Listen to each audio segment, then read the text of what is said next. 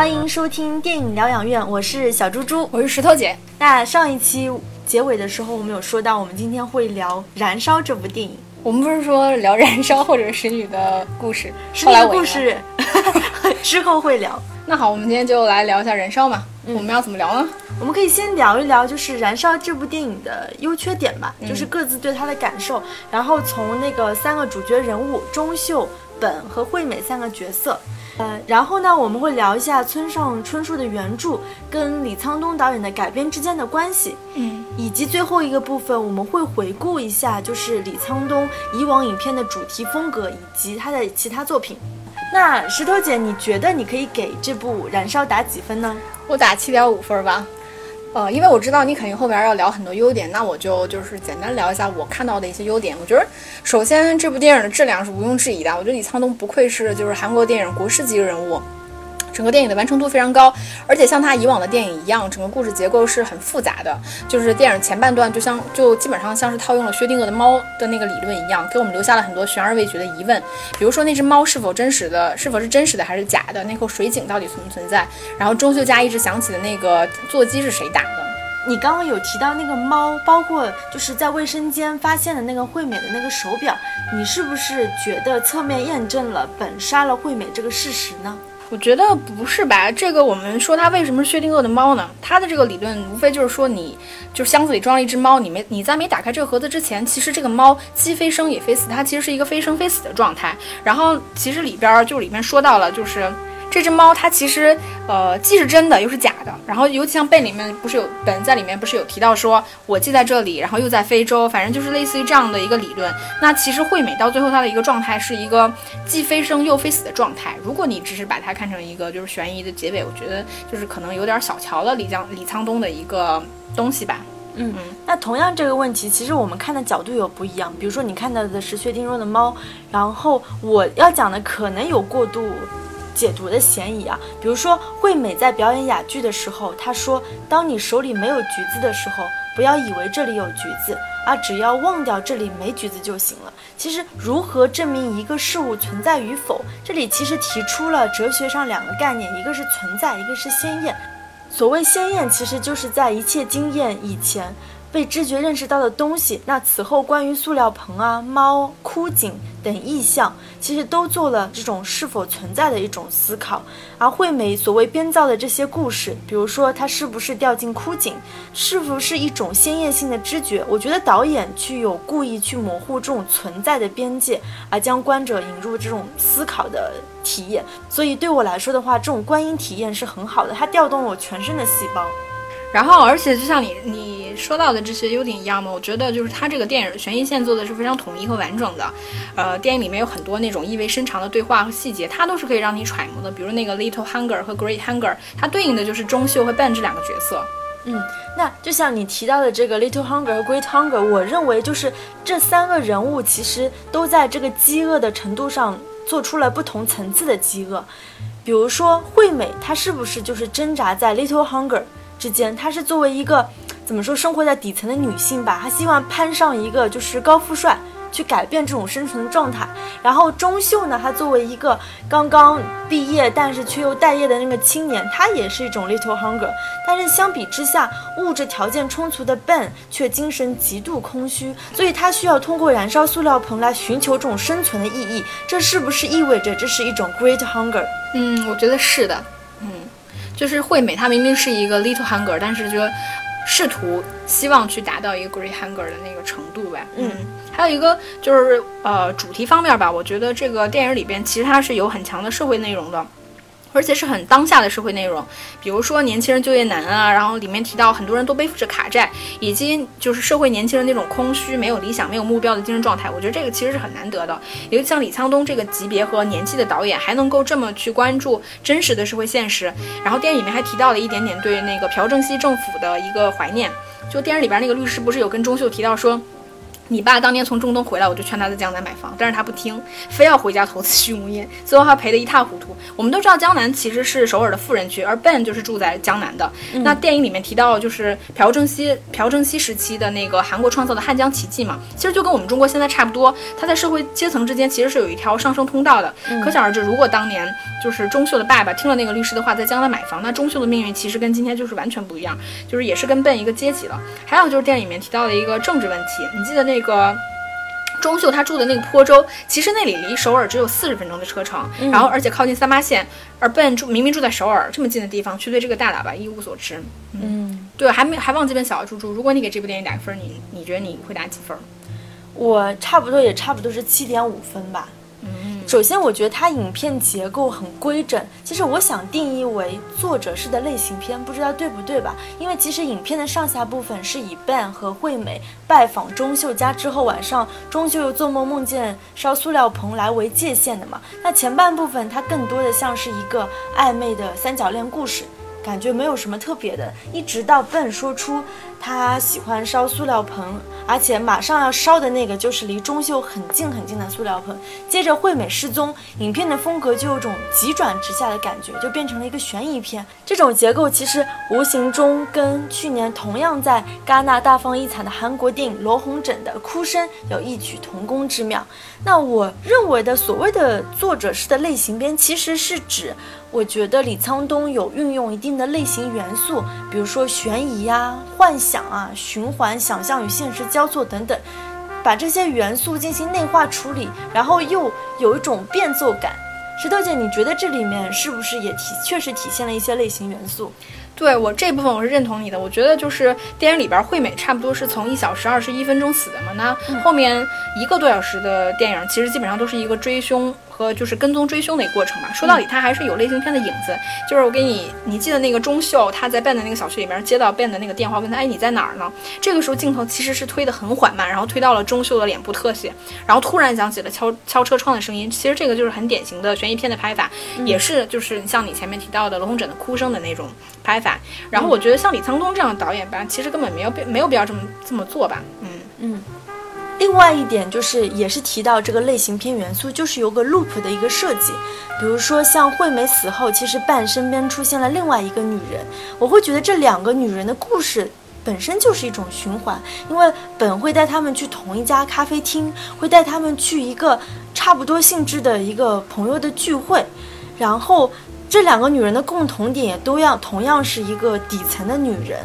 就是你知道底层的女人就是。他们在面对一些聚会的时候，他的谈资其实是非常少的。对，其实这个地方我就想到了，我觉得你说的是有道理。他这样一个路，你记得那个女生他们是经历过什么事情，他们就聊什么。比如说你去过非洲，你就聊非洲；那你是一个柜姐，那你就卖你卖东西碰到的客人。但是他在后面一场戏，就是聊到这个柜姐说她碰到中国客人的时候，你会发现她在意的都是说，哎，中国客人他们都很怕钱脏，他们都是用钱扔。但是他那些朋友聊的都是什么？都是说，哎，中国人跟美国人一样，他们都是很以自我为中心的，什么啊，都是这种话题。对，其实包括说到你说 Ben 的那个朋友聚会，你不觉得这种性质的聚会其实有很强烈的仪式感吗？我甚至在揣测，是不是他这些朋友对他杀人这个事情是有某种程度的参与，甚至是是不是每次带女朋友见他们是一种杀之前的祭祀呢？对这个里边，我觉得我们可以开几个脑洞。嗯，然后第一个就是，我觉得你说的这个事情，我也有过同样的，就是他是一个，你不能直接说是，呃，他的朋友是否参与了，但是他明显是他的朋友一定是已知这个事情，就是那种感觉嘛。我觉得我们就把它当成一个悬而未决的事情，就是他朋友有可能是，就是他的朋友有可能是他们的同伙，就大家是都参与到这件事情来。然后第二个一个那个脑洞是。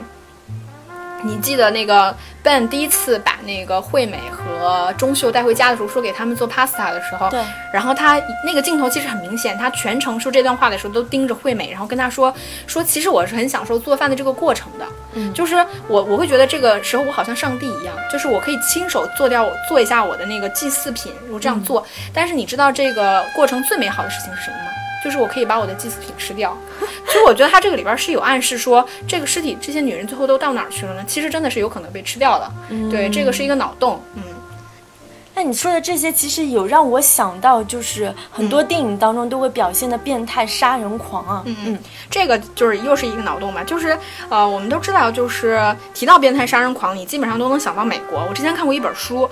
我之前看过一本书，叫《理智向左，疯狂向右：连环杀手的怪诞行为学》，里边系统的梳理了美国历史上真实存在的一些变态杀人狂他们的一些共同特征，比如说尿床啊、家庭暴力啊、虐待小动物等等，也把这个杀手进行了一个分类，比如说幻想型杀手啊、使命性杀手啊、欲望型杀手，比如说呃也里面也提到了一些比较有名的杀人狂，比如说泰德·邦迪、山腰杀手、波士顿行凶客，也包括那个最有名的那个电影。沉默的羔羊，对对对，然后我觉得包括那个十二宫杀手，呃，我们当我们脑中想到这种西方式的变态杀人狂的时候，其实好不容易有看到一个亚洲的变态杀人狂的形象。呃，以往电影中，因为它不会表现的这么具象，就是亚洲的电影，比如说奉俊昊的《杀人回忆》里边，其实它是有涉及到变态杀人狂的，但是那一个那是一个抽象的社会杀人，它并没有一个具体的人物形象。所以，当我们看到一个真正具象的变态杀人狂的时候，就像 Ben 这样来自上流社会的一个。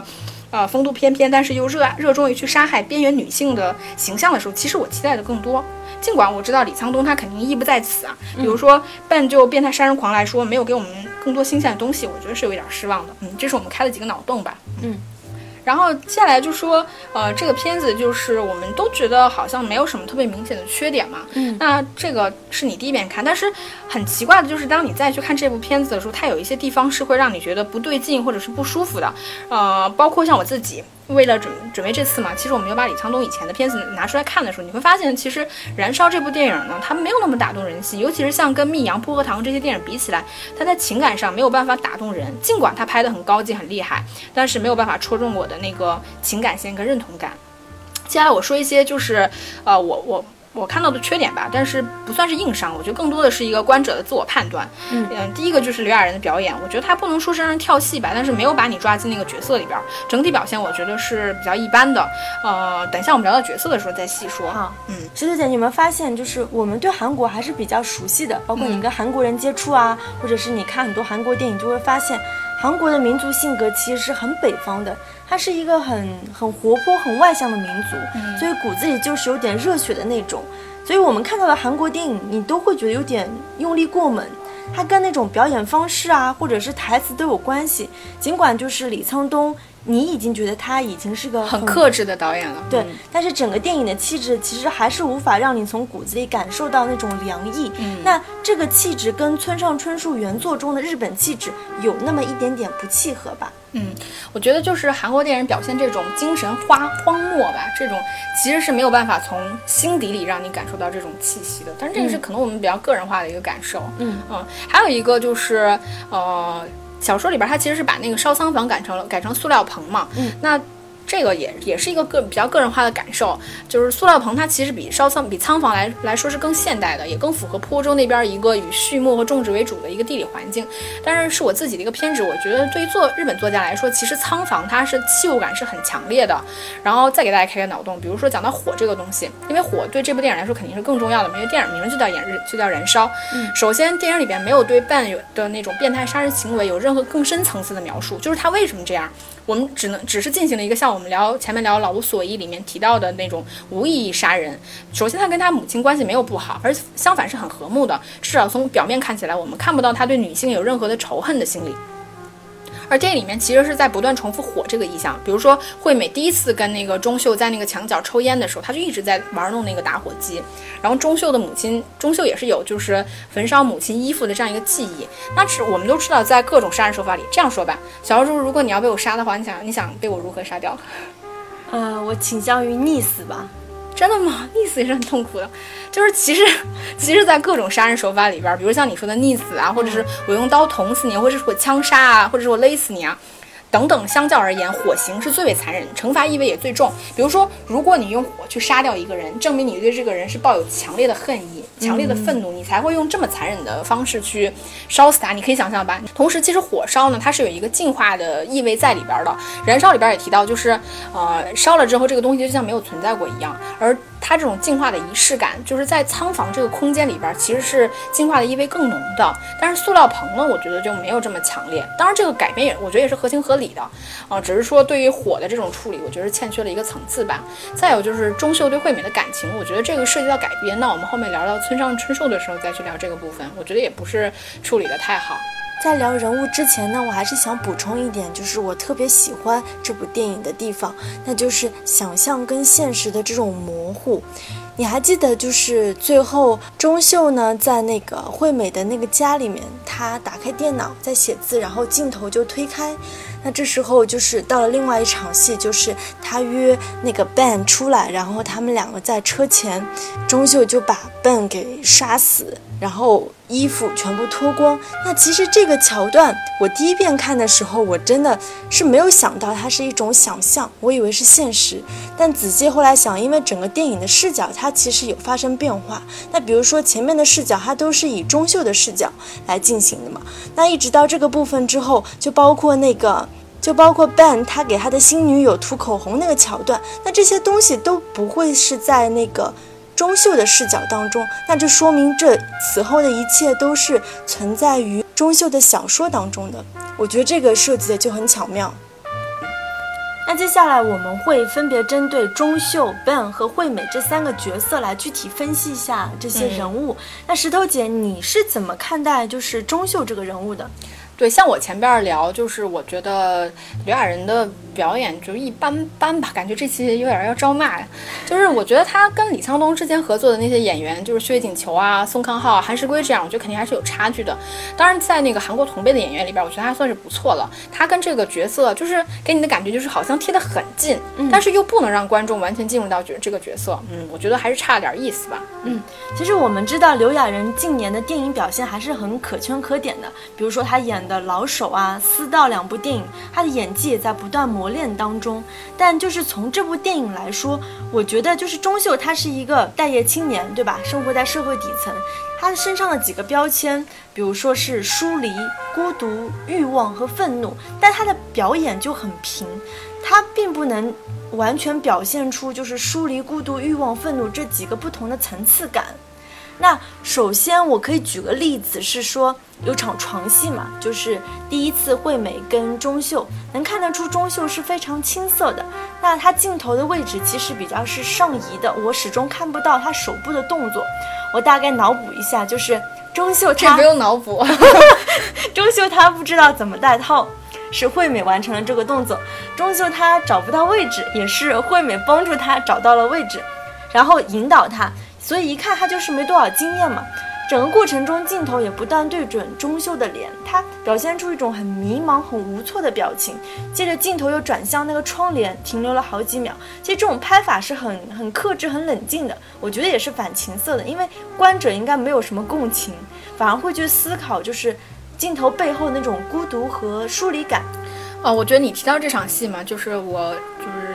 闲扯两句，我觉得这场戏拍的真的特别好。就是你记得他刚进这个房子的时候，那个惠美不是跟他说：“哎，你看我们这房子常年朝北，然后我们唯一的一点阳光是从那个南山塔折射进来的阳光，你只有运气好才能看得到。”然后我们在后面他们两个人做爱的时候，就是呃，钟秀真的从墙上看到了一点点那个呃阳光反射进来的那种。其实他这是他心里的一个外化，就证明他不相信他自己真的运气这么好。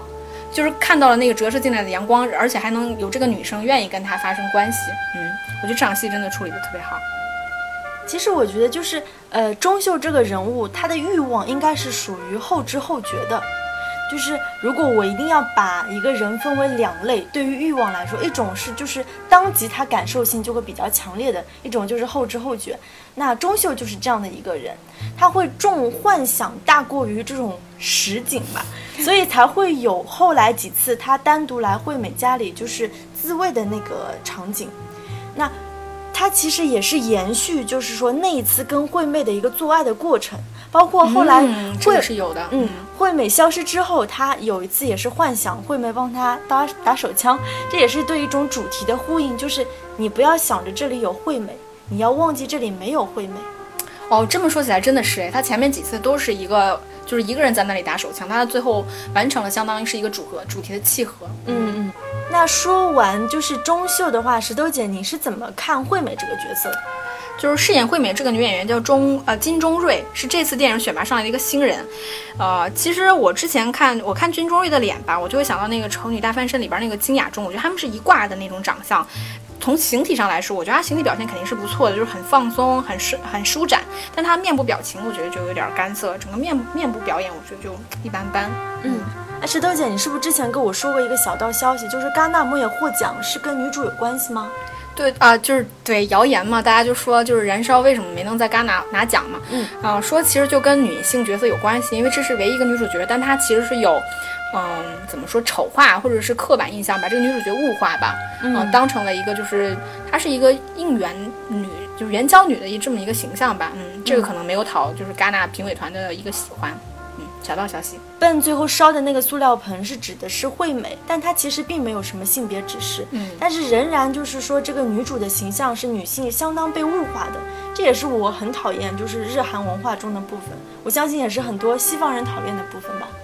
对，我觉得日韩电影拍女生真的会把她们当成一个器物，然后当成一个物件来拍。我们前面不是跟你提到那个有一个特别极端的例子，嗯，呃，那个叫什么来着？奸臣吗？对对对，那个情色片儿，那个我们抛除情色片儿这个标签来看，它也是非常猥琐的。我觉得这种恶心是，就是不是说他拍的内容恶心，而是他就完全去如何训练女性去把自己的身体改造成适应男性的这样一个，我觉得很太恶心了，实在是，嗯嗯。但其实我还是有很喜欢，就是惠美的一场戏，就是她在夕阳下逆光中半裸舞蹈的那场戏。她配合着那个 Miles Davis 的那个爵士乐，充分展现了她所谓的饥饿意义的舞蹈，也是一种生存意义的舞蹈。我们知道，在非洲，就是人类的祖先会在沙漠里面通宵跳舞来寻求生存的意义。当然，其实。通宵跳舞并不会改变这个世界，那这场戏差不多是惠美的最后一场戏，后来她不就消失了嘛？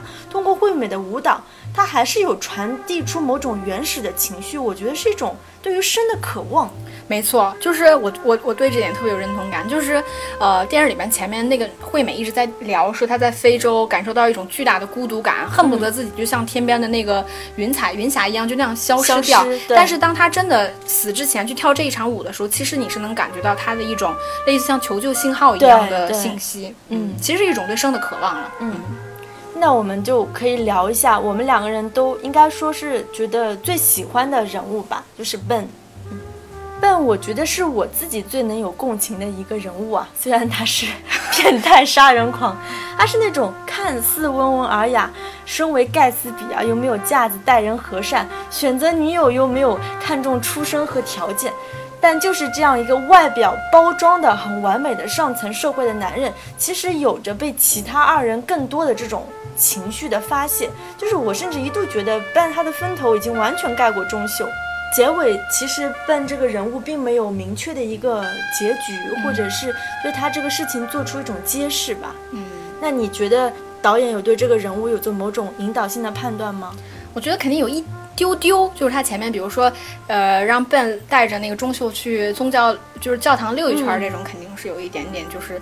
不太好的想法，因为我们都知道李沧东其实是很反感宗教的，但我觉得总体来说他应该是没有的。这个我觉得李沧东的做法就像是我告诉你，就是门外有好人有坏人，但是我不告诉你我们应该去谴责坏人。嗯，我觉得他只是呃告诉我们一种状态吧。嗯，我觉得就是我认同你，我也觉得就是饰演笨的这个斯蒂芬元，我觉得是三个人表现里面最好的。我查了一下，他其实之前比较有名的作品是《行尸走肉》和《玉子》。那行尸走肉这种我是不能看的，但是看玉子的时候我就对他有印象。但当时吧，对他的那个印象还停留在就是混迹在欧美人中间的那种亚裔面孔，没有太多的感觉。但是到了燃烧里，我觉得他完全演活了像你说的那样一个韩国上流阶级的富二代。嗯，就是对于像钟秀这样的人来说呢，他有着那种非常不明显的服饰。你记得有场戏，就是钟秀在追寻惠美的时候，就跟着 Ben 到了那个咖啡厅，然后那个时候镜头是这样的，就是 Ben 听到有人叫他的名字。然后他条件反射的就要站起来，然后就在这个时候，他看到了对象是钟秀之后，又马上坐下来了，就是他的那种很细微的心理变化，嗯，就是他觉得这个人其实不值得我站起来。那好，聊了三个人物之后，我们可以聊一下，就是说从村上春树的原著到李沧东导演的改编。我们之前其实，在湮灭那期，我们也讲到，就是原著改编到影视改编嘛，分别是那个湮灭和银翼杀手，嗯。所以感兴趣的朋友可以再去听一下。石头姐，你觉得这部片子改编的如何？呃，我觉得完成度特别高，因为村上春树的原著《烧仓房》其实非常短，但是李沧东的改编其实可以说在呃可以说在保留了几乎原部全部的精髓，比如说那些桥段、对话之呃之外，然后。又进行了一个升华，呃，唯一的一个差别可能是来自小说里边，就是那个我们都知道那个小说第一人称的男主角其实是村上春树自己算是，然后他跟那个笨的那个角色其实是同一个阶层的，但是在电影里边他其实是有加了一个阶级的内容嘛，然后把中秀改成一个老普通老百姓。这里边有一个特别有意思的事情，就是李沧东其实年轻的时候也是作家，而且当时是很有名气的，他的小说当时还在韩国获过很多奖，后来甚至还入选过大学的教材。然后，但是《燃烧》呢，是他第一次让主角有了一个作家这个身份。呃，我前面提到，就是我自己不太喜欢这个电影的一点是这个钟秀对感情、对惠美这个感情线的处理。我们都知道，就是电影里面有一幕是钟秀特别情绪特别激动的跟 Ben 说“我爱惠美”，而他对惠美的感情其实也成为了就是他追寻凶手的一个原始动机。我觉得呢，这里其实是有冲淡了小说里边关于边缘女性，就是以及烧仓房这个主题的完整性。小说里边第一次提到这类女性的时候，说到了就是没有人关心这些人，她们消失也不会引起别人的注意，她们消失了其实就跟她们从来没来过一样。啊，到后面其实小说里边村上春树作为第一人称，他他也找过一段时间被烧的这个仓房，无望之后过一段时间他其实就忘掉了这个女性。他这里烧仓房的主题保表示就是保持的非常完整的。然后电影里边吧也有相同的对话，就是表现了就是惠美跟她家人分居啊，内心觉得很孤独，想要就此消失的一个情节。但是钟秀对惠美的感情，我觉得是她其实是对主题完整性有了一个伤害。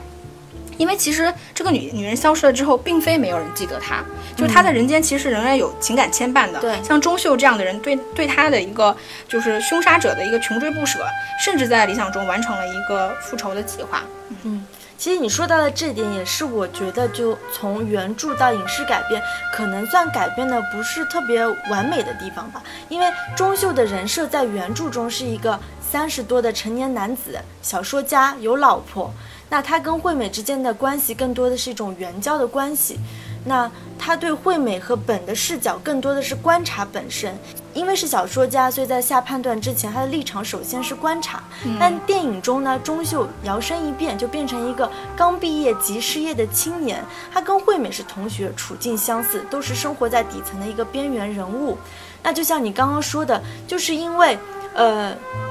钟秀从追凶开始，他其实本身，因为他跟惠美的这个情感羁绊，他参与了这个追凶的这个故事本身。那他作为观察者的身份，其实就变得模糊了。对他，其实电影里面有一半算是观察，有一半算是参与了。嗯，那你觉得就是《燃烧》这部作品，我们觉得好的话，它是村上春树原著的概念好呢，还是李沧东的一个改编完成度高呢？我觉得更多的应该还是村上的原著的这种精髓吧。其实你看，就是李沧东他将很多关键性的东西，比如说饥饿意义的舞蹈呀，包括仓房呀，他们三个人在钟秀家的会面，这些都完全影像化的复制了下来。我记得我之前读到过导演的访谈。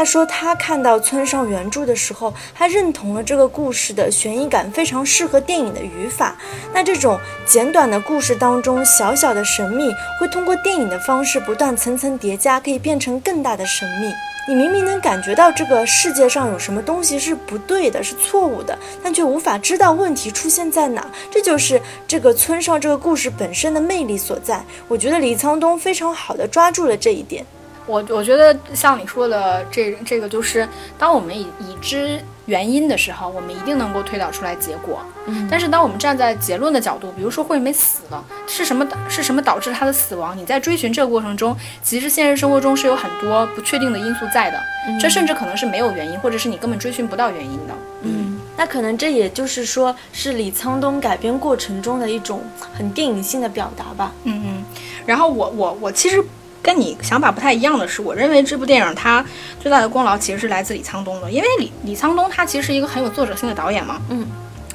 我们以以往就是看到一些影视作品改编的好，那可能其实是原著的完成度比较高，比如说它信息量很充足，那编导其实可能不需要花花太大的一个功力吧，它其实作品的质量就已经能够很高。但是像村上春树这本小说，它其实非常短，它就是一个概念性的故事。但我觉得李沧东其实在里面注入了自己的灵魂，比如说我们前面提到的各种伏笔啊、细节啊，什么社会啊、青年啊，包括了不起的盖茨比、福克纳啊，然后猫啊、枯井、电话这些设计，其实全部是来自李沧东的。我觉得也是他对电影、社会和人物的一个理解支撑起了这部电影。嗯。那我们现在就回顾一下李沧东就以往的六部长篇嘛，分别是一九九七年的《绿鱼》，他的处女作；一九九九年的《薄荷糖》，二零零二年的《绿洲》，二零零七年的《密阳》，二零一零年的《诗》，以及时隔八年到今年的《燃烧》。他的一贯主题都是社会伤痛下的个人命运，去表达这种孤独、疏离、无力和欲望。他的风格的话，其实李沧东是一个剧本。他是一个编剧水平非常高，非常高，我觉得甚至可能有的时候是高过他导演水平。对，所以他剧本很扎实，但是运镜能力看得出是一般一般，而且很很啰嗦。他每部片子时长都非常长，就是你真的是要很有耐心，很有耐心才能看完。那我我可以聊一下，就是我印象比较深刻的电影吧，《绿洲》。你是喜欢这部电影呢，还是不喜欢这部电影呢？总体来说，应该算是。不喜欢的吧，因为整个观看绿洲的过程，我其实都觉得不适感。那种不适感的来源还在于题材和人物的猎奇性，因为不能因为你拍了像拍普通人爱情一样去拍了这类特殊人群的爱情，你就觉得它平常心了。就像你拍同性恋题材，你把它拍成像异性恋的爱情，不代表这就是一种进步。我们比我们其实很容易受到这种刻板印象的左右。举个例子，就是每当两个人感情更进一步的时候，他就会让那个残障女恢复一次正常，去呈现两个人的状态。有三次恢复正常，一次就是呃两个人吃炸酱面，男主打电话，女主就突然恢复正常了。然后一次是那个绿洲上的那个大象，非洲女人和小孩和男女主共舞的那个桥段，还有一个就是追赶地铁没赶上之后，两个人又又像普通情侣那样打闹的那个场景。其实这种幻想本身，我觉得是充满了一种判断的。我觉得吧，不是吧？我觉得你如果说猎奇猎奇性，我觉得是像金基德那样的导演。他是一个在呃表现极端人物的极端情绪，然后极端做法，我觉得这种才是。如果他拍一个极端人格，但是他表现表现的是他一个正常人的情绪做法、情感变化，我觉得这个不算是猎奇吧。那我就再举个例子啊，就是《绿洲》里面的那个床戏吧，就是当他们俩感情已经发展的非常好的时候，那段床戏全是脸的特写，尤其是女主脸的特写。如果真的是那种正常人的床戏，谁会一直拍脸呢？你想要表现这种欲望或者是爱情本身，你可能会拍的更有层次感一些。你会拍这种身体的感受，甚至是什么呃小腿肌肉的那种抽搐啊，甚至是对吧？就是手部的动作都会有。所以你如果你比较燃烧那种床戏。我会发现他也是着眼于脸部的特写，我觉得他会是不是导演有故意去抹去这种身体的感知和欲望，才会让观者更注意到背后的伤痛和无力。但你说那个绿洲那场戏，我觉得其实那个镜头确实是有一点点猎奇性在，就是那场戏，我觉得他可能还是没有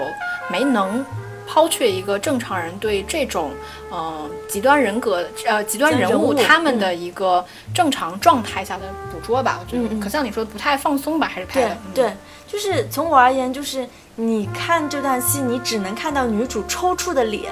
更加抽搐，这种观影感受真的是不好，好吧？那石头姐，你有没有特别喜欢的，就是除了《燃烧》以外的李沧东的电影？我们俩应该都最喜欢《密阳》。嗯，其实倒不是因为这部电影是以女性为主角，而是我觉得她在关于人物的那种巨大的创伤下，比较细腻的那种情感变化拍得淋漓尽致。我觉得尤其是宗教的部分，不知道大家有没有就是去教堂的这种经历啊？有吗？没有。就是当你沉浸在其中的时候，其实你会你会感受到一种巨大的情绪，让你泪流满面。你也说不清楚那种情绪是救赎啊，是负罪啊，或悲伤啊，说不清楚。但是它就是能让你在那个场合里边毫无障碍、毫无顾忌的哭，那一瞬间你会觉得情感释放。但当你清醒的时候，你会觉得你周围的那种信徒他其实有点恐怖的，大家都好像着了魔一样，在聊一件根本不存在的东西，然后表情是那么虔诚，精力是那么集中，而你的情绪却始终游离在大家谈论的事情之外。这个其实也有点像是搏击俱乐部里边，比如说拍到那种各种自救组织的功用是一样的。我觉得这个组织它就是有这种魔力。当然，李沧东他对宗教是很反感的，虽然我跟他观点不一样，但我觉得他把这个群体拍得很真实。还有就是电影里边，就是深爱去监狱里边探讨，就是探视那个杀他儿子、杀人凶手的时候，说：“哎，我想要原谅你。”但那个人却说：“他说在你来之前，其实我已经信仰了上帝，就我已经获得了救赎和原谅。其实我的心心境现在很平和。”所以那个深爱随后就陷入了那种崩溃。我觉得这个这个逻辑是毫无就无懈可击的，就是他说为什么？在我还没有原谅这个凶手的时候，这个凶手就已经得到了原谅。嗯，然后那我如果如果他他已经获得了平静的话，那我在中间受到的苦、受到的煎熬又是什么？那我的情绪要如何发泄？我觉得这个简直就是神来之笔，也只有像李沧东这种编剧功底这么厉害的导演才拍得出来吧。嗯，那再说一下那个薄荷糖，因为。我昨天在看《薄荷糖》的时候，虽然我觉得它倒叙的结构可能在当时是非常新颖的，但是现在来看的话，我觉得处理的还是比较怎么说呆板的吧。它也就表现了一个男人说二十年的变迁，对吧？他分别跟他的初恋、跟他的妻子以及他职业的变化，还有一些细节，比如说他右腿的那个腿疾啊，比如说他很多就是说性格的变化呀，对待犯人的那种态度啊，其实都有在这些不同的时间点。得以展开和延续。总体来说，我觉得会有些平庸吧。所以你不喜欢薄荷糖？对。那你还不喜欢哪部呢？绿鱼，我觉得也比较一般吧。嗯。但是我觉得薄荷糖总体来说吧，我还是喜欢的。我觉得李沧东特别擅长把一些深刻但是很抽象的主题幻化成一个具体的细节，这个我觉得是他所有作品里面都能做到的一点。比如电影里边就是薛景求饰演的那个金永浩，前面几段他一直在喊说啊他腿瘸啊腿疼啊的桥段，但是观众其实根本不会往深里想。但是到最后我们才知道，他其实是在光州事件里面受的伤。当时就是那场他在光州事件的时候，他不是一直嚷嚷腿疼啊，说什么靴子里积满了水啊。但当脱下来的时候，我们才发现他其实是中弹了，鞋里边全部都是血。我当时看到的时候，我就觉得太牛逼了，就是他把这种社会伤痛 直接就转化成了一个在关键时刻的那种腿疼，嗯，就是一个抽象的概念，幻化成了一个真实的细节，并且由此贯穿出这个人的一生。还有就是薄荷糖，我们知道就是这个东西嘛。我们知道，其实它是一个纯真和美好的象征。前面提到他爱吃薄荷糖，但是直到最后一段，我们才知道，就是当年他初恋女友送给他那个薄荷糖，在上战场之前，其实就已经散落一地，已经不在了。但是我我我我知道你不理解，就是你不喜欢薄荷的薄荷糖的一个原因在于它是一个结构上的不喜欢，但我可能是一个主题上没有那么喜欢吧。就是它这个电影涉及到了八十年的光州事件和九七年的亚洲金融风暴嘛，我觉得后者不提，就是拍呃光州事件电影太多了。就我们也知道韩国。韩国人特别爱拍这种，呃，政治题材的电影，嗯，比如说什么《华丽的假期》呀，《出租车司司机》呀，《二十六年》，它其实拍来拍去，我觉得都没什么新意吧。就是当然你退回去几年，你可能觉得这个还是挺厉害的，但是现在看可能可能就没什么新意了。嗯，聊到这里，我发现聊李沧东聊得很很累啊，很累很累。那下一期其实我们有趁着上海电影节。专门请到就是台湾知名的影评人肥内老师，嗯，跟我们一起来聊《失之愈合》。对，因为今年《小偷家族》的那个票其实是也是一票难求，就是大家根本买不到。那不知道这个片子就是后来大家看到的时候会不会有什么，比如说口碑铺盖啊，或者这样的？我们其实因为肥内老师非常了解《失之愈合》，对他之前还采过《失之愈合》，所以我们下一期可以跟肥内老师一起来聊聊看。